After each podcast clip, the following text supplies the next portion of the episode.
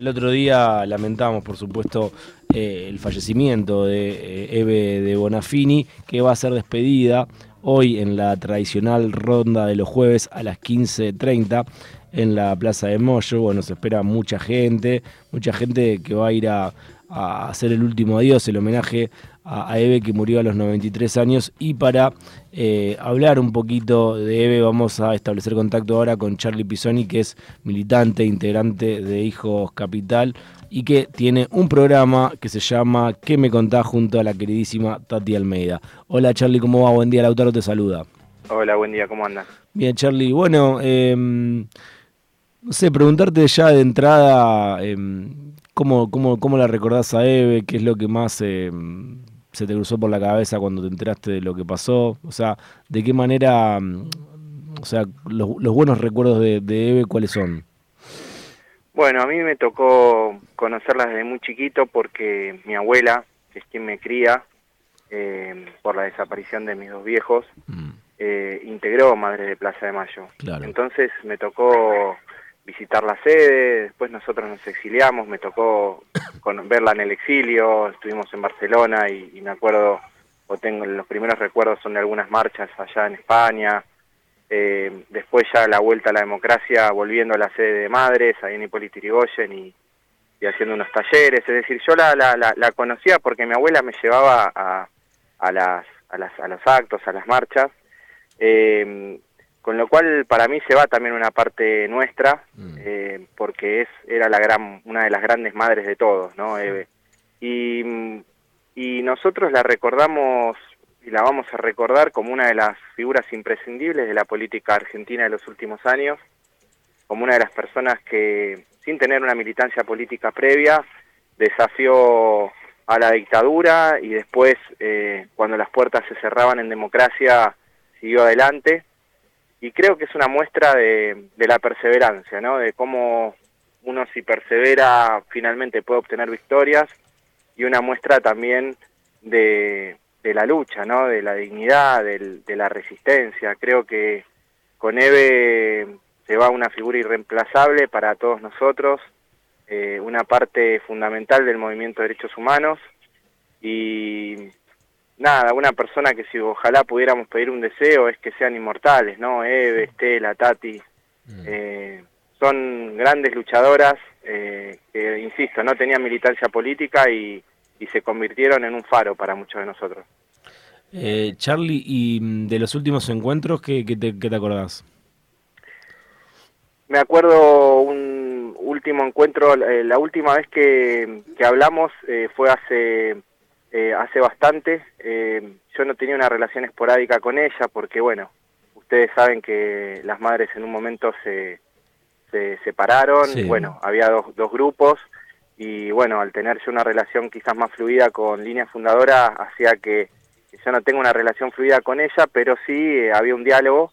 Eh, siempre que hubo que hubo algún conflicto, siempre que ella eh, lo necesitaba, nosotros estábamos. Y creo que eso es lo fundamental y lo que nos unía, ¿no? Porque eh, nos une una historia de lucha, más allá de, las diferencias que tenemos, y por eso hoy vamos a estar también, hoy va a haber integrantes eh, en la despedida de, Madres de Plaza Mayo Línea Fundadora, eso marca algo, ¿no? marca lo que significa EVE. Sí, por supuesto. Eh, ¿cómo, ¿Cómo tomaste yo, por ejemplo, iba, eh, como si se ahora scrolleando el celular y iba viendo en Instagram, en, Twitter, un montón de, de, fotos, de gente que ponía fotos de Eve, de fotos eh, de ellos con Eve o de Eve sola, pero también hubo como un sector que, que fue muy, muy duro en las redes sociales. ¿Cómo, cómo, cómo tomás esa, esa grieta, ese odio ante la muerte? Bueno, como parte de quién viene, ¿no? ¿Quién, quién festeja la muerte? Eh, yo la verdad que no, no festejo la muerte de los genocidas, de hecho me gustaría que, mm. que, vivan muchos años para que cumplan sus condenas. Eh, pero es parte de, de, los discursos de odio, los discursos negacionistas que estamos viendo en la Argentina, es parte de esta de esta de este impulso que tienen las nuevas derechas en el mundo. En Italia ganó una neofascista, en Francia casi por poco gana, bueno, en Estados Unidos, en Brasil. En Argentina tuvimos un presidente que dijo que no había 30.000 desaparecidos y después de eso habilita un montón de gente a, decir un montón de cosas. Si el presidente de la nación dice eso, Imaginémonos lo que habilita después y habilita que haya un grupo ahora que está surgiendo, mal llamado liberales, porque, perdón, libertarios, porque los libertarios eran los anarquistas de los primeros años del siglo, que eh, eh, destilan odio eh, y, contagian estos discursos, ¿no? Creo que hay que buscar los mecanismos para regularlos. Yo estoy a favor de una regulación, de una sanción a, quienes son negacionistas. En la Argentina no está tipificado el negacionismo, hay casi 30 países en el mundo que lo tienen. Nos debemos un debate, nos debemos una discusión, pero por lo menos los funcionarios públicos, quienes son jueces, fiscales, legisladores, este, integrantes del Poder Ejecutivo Nacional, Municipal, Provincial, deberían tener una sanción. la propuesta nuestra es que sea la inhabilitación en los cargos a todos aquellos que nieguen los crímenes contra la humanidad, sea en la Argentina o sea el holocausto o sea el genocidio armenio o otros crímenes reconocidos por el Estado. Sí, te sumo a lo del expresidente que también dijo que era una guerra sucia, también que con él se terminaba el curro de los derechos humanos, eh, eh, entre otras cosas. Claro, claro. Si el presidente de la nación en ese momento dice todo eso, después se habilita que abajo, e incluso sus mismos funcionarios, recordemos que a Darío Lo Pérfido logramos que, que, lo renunciaran, ¿no? Que sus mismos funcionarios digan todo esto también. Charlie, buen día, soy Vero Castañares. Buen día. Em, ¿Cómo estás? Qué interesante esto que decís. Eh, la verdad que mm, pudieron, em, bueno, enmarcarlo de alguna manera, hacer esta propuesta de, manera formal, de manera formal, charlarlo con alguien acercárselo, estamos, trabajando en un, preproyecto de ley para poder presentarlo. Eh, ya tiene el acuerdo de la mayoría de los organismos de derechos humanos. Lo hemos trabajado con incluso eh, juristas, con gente de la academia. Eh, hay muchos escritos sobre negacionismo. Es algo que está hoy en la agenda en el mundo, también porque esto pasa en otros lugares del mundo. el negacionismo nació con la negación del holocausto nazi. y las técnicas son las mismas, ¿no? Refutar en los números, refutar que hubo centros clandestinos de detención, eh, después este, maltratar y destratar a las víctimas, desacreditarlas, porque, a ver, si uno dice que no hubo 30.000 desaparecidos, lo que está diciendo es que lo que nosotros decimos es una mentira, ¿no? Y que nosotros somos mentirosos. Entonces, ¿qué, ¿qué manera tiene uno de desacreditar a las madres y a las abuelas que... Eh, éticamente son, eh, si algo tienen, son los valores humanos. Bueno, la, la, forma de desacreditarlas es esta, diciendo que estuvieron construyendo todo su relato más una mentira. Y creo que ahí eh, nosotros tenemos que poner un límite.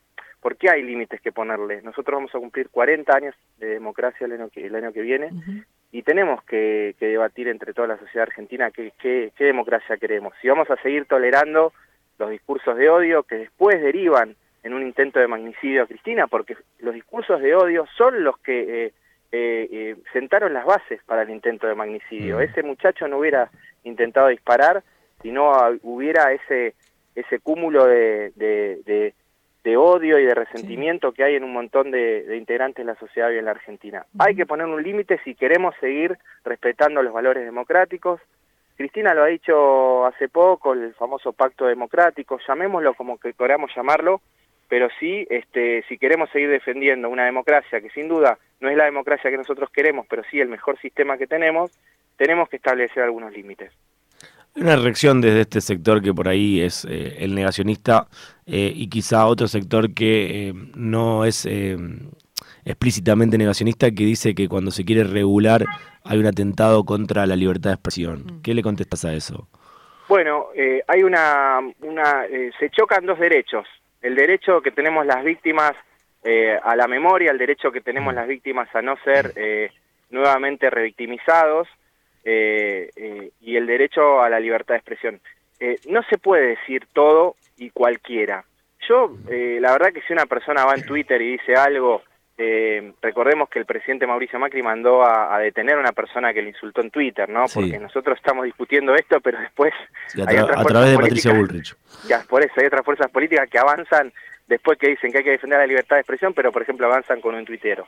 pero no, yo creo que es una discusión interesante, pero sin duda eh, nosotros la hemos la hemos discutido y una de las formas de, solucionarlo es que sea solamente a los funcionarios públicos. ¿Por qué mm. esto? Porque un funcionario público sea un, integrante de un partido político o, un funcionario, por ejemplo, judicial, él asume sus responsabilidades respetando los tratados internacionales, la Constitución Nacional y demás, y las leyes nacionales. Y esas leyes nacionales, esos tratados internacionales, dicen que lo que sucedió en Argentina fue un genocidio, dicen que lo que pasó en Argentina hubo un plan sistemático de apropiación, de desaparición de personas, es decir, todo ese bagaje incluso incluye, por ejemplo, que en Armenia eh, que, hubo un genocidio eh, armenio por parte de los turcos, que hubo un holocausto, que la masacre de Napalpí, por ejemplo, en Chaco fue un delito de lesa humanidad contra los pueblos originarios. Todo eso que lo reconoce el Estado, después un mismo funcionario no puede desconocerlo.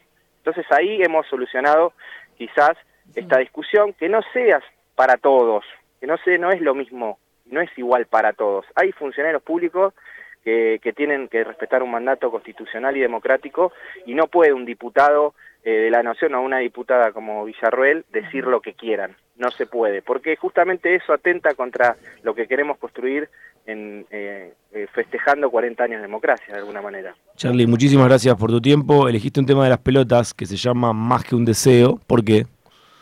Bueno, me hace acordar mucho a las madres, me hace acordar mucho a mi abuela. Y, mm. hoy, despidiendo la EVE, vamos a estar todos en la plaza a las tres y media. Eh, también es una forma de recordar a, a mi abuela y a todas las madres que sin duda dejaron la piel para que nosotros hoy estemos en democracia y dejaron la piel también para que hoy festejemos que hay 1.100 genocidas condenados. Bien, Charlie, muchas gracias por el tiempo y, y escuchamos el tema de las pelotas. Un abrazo. Abrazo grande.